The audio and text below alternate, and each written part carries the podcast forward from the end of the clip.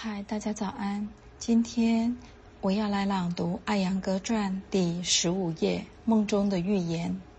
在一九三七年年末的一天晚上，我做了一个很奇怪的梦。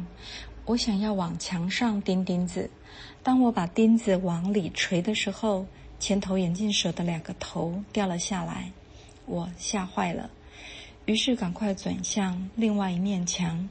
那面墙上挂着神像纳努阿雅娜。我转身的时候，看到一只巨鹰，纳努阿雅娜的坐骑在紧紧地盯着我。我在非常恐慌的情况下向神祈祷，希望他救我远离眼镜蛇和巨鹰的围困。突然，我看到一束强烈的光，它胜于太阳光十倍。在光中，我看到神显现圣蛇，地球就处于他的头上。纳罗阿雅娜，财富女神和大地女神的模样。我拜倒在他们脚下，做着五体投地的大拜式，萨什汤嘎纳玛斯嘎。神要我把它看个清楚。当我的眼睛落在圣蛇上的时候，我看到中间的两个头不在了。我于是就问神：“为什么他失去了两个头？”神回答说：“是我把那两个头砍下来了。”我心绪不宁地醒了过来，不知道要如何解释这个梦。或许我还需要几次轮回才能认识神吧。还有一个梦是在一九三八年的一个晚上，我和咕噜一起去特里凡德朗。拜访阿南达帕德玛拿巴斯瓦米，我们一起去庙里参拜正中的一个巨大的神像。这座庙有三个门，最上方的门位于神像头部的对面，中门位于躯干部位，而第三扇门则位于神像脚边。从最上方的门开始，最后到第三扇门。我抓紧最后的机会，在离开前纵览整个神像。在我向神祈祷之时，大火从神像头部向我涌来。我祈求神原谅我犯下的所有罪过，但我越祈祷，火越大。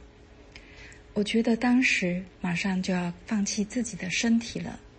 我转向咕噜，祈求他的原谅和祝福。我刚一转向咕噜。火势就渐渐变小，最终熄灭了。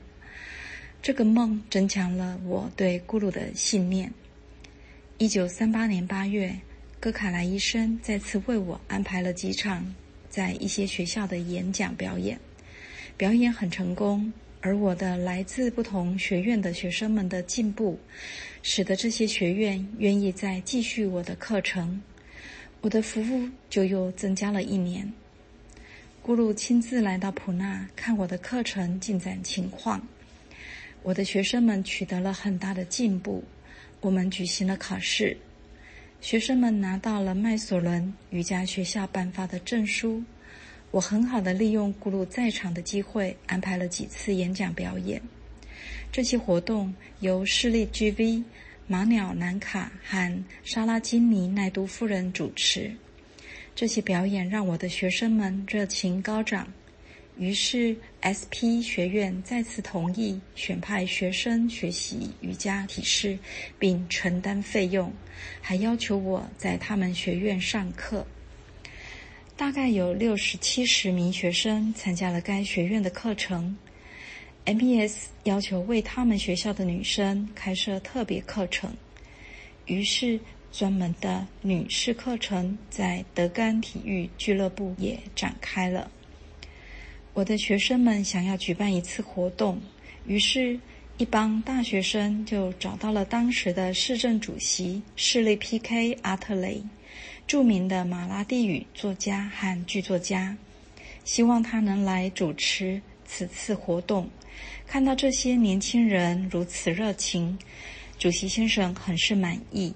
他很欣赏我们的努力，于是要求市政下属的甘地培训学校为学生开设瑜伽课程。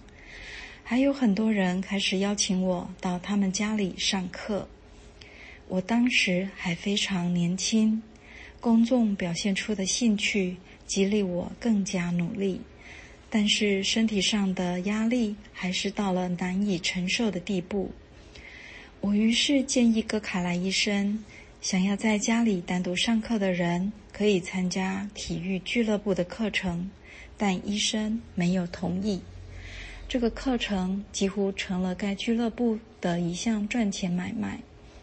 俱乐部的领导们把我当家奴来使唤，他们根本不在意我这个人，更别提我的健康了。几位德干州的领导人，包括阿恩德城的大公利曼特·巴万诺潘特，太阳致敬体系的创始人，来参观了我们的课程。我和学生们的表现非常好，这些领导们送了一个手提包给我，表示欣赏。俱乐部将礼物拿走了，并告知我，只要我还在俱乐部服务，我就没有资格接受任何人送的礼物。慷慨之手的赠与就这样被贪婪之手抢夺了。我的课程让所有来参观的人赞不绝口，学生人数迅速增至两百人。这一年，课程进展得如火如荼。俱乐部里的健身教练们对我的成功很是嫉妒。一天晚上，他们打开存放瑜伽用品的房间，将垫子、毛毯、绳子等用品一把火烧了，肇事者无迹可寻。但是我的课程并未因此而终止，因为我的努力劳动已经带来了盈余。于是我们购置了新的垫子和毛毯。课程还像往常那样继续进行。德干体育俱乐部是推荐印度式健身方式的第一家机构，所以获得了孟买政府额度不低的拨款。我记得在一九四四年或一九四五年，孟买的体育教育部主席 Swami Kualayananda 来参观体育馆，我被安排做了一次演讲表演。尽管当时我已经跟俱乐部没有任何关联了，之后我得知他们因为那次表演而获得了一大笔的年度拨款。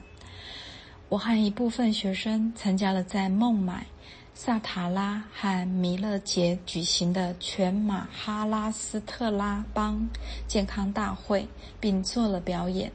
另外，孟买医学大会将要在胡布里召开。会议前夕，戈卡莱医生又带我们在该地做了一次表演。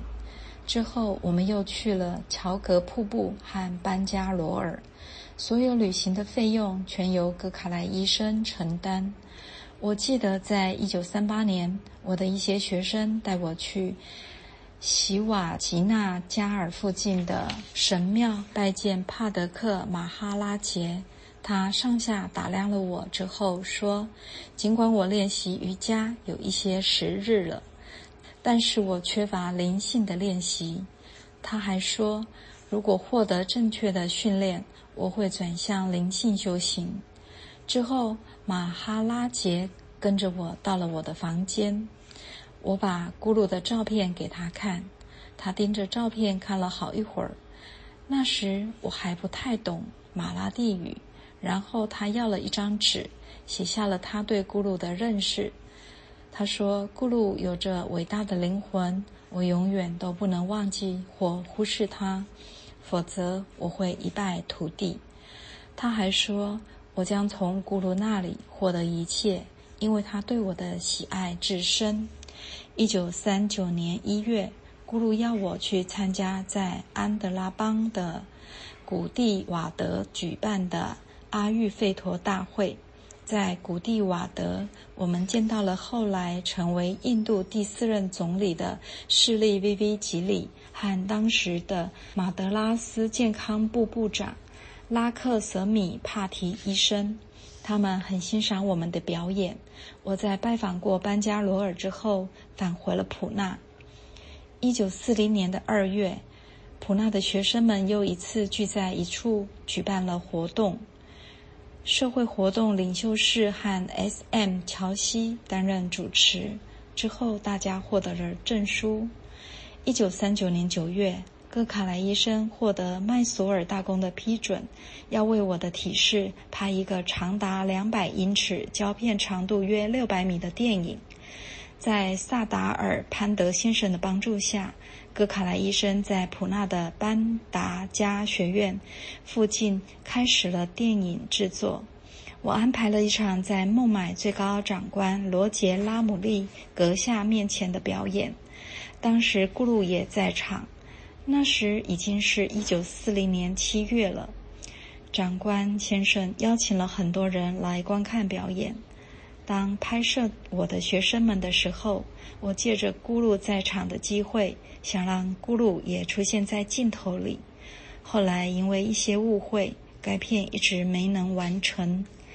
一九四零年七月，咕噜访问普纳，并要我陪他去孟买几天。我参加了一场在孟买大学会议厅举办的表演，活动由当时的孟买大学副校长鲁斯特姆马萨尼先生主持。另外，在卡瓦斯吉贾汉吉尔礼堂还将有一场由奈都夫人主持的表演。咕噜取消了他接下来的所有任务，因为麦索尔大公去世了，他不得不立刻返回麦索尔。今天我的朗读分享就到这里，感谢大家的聆听。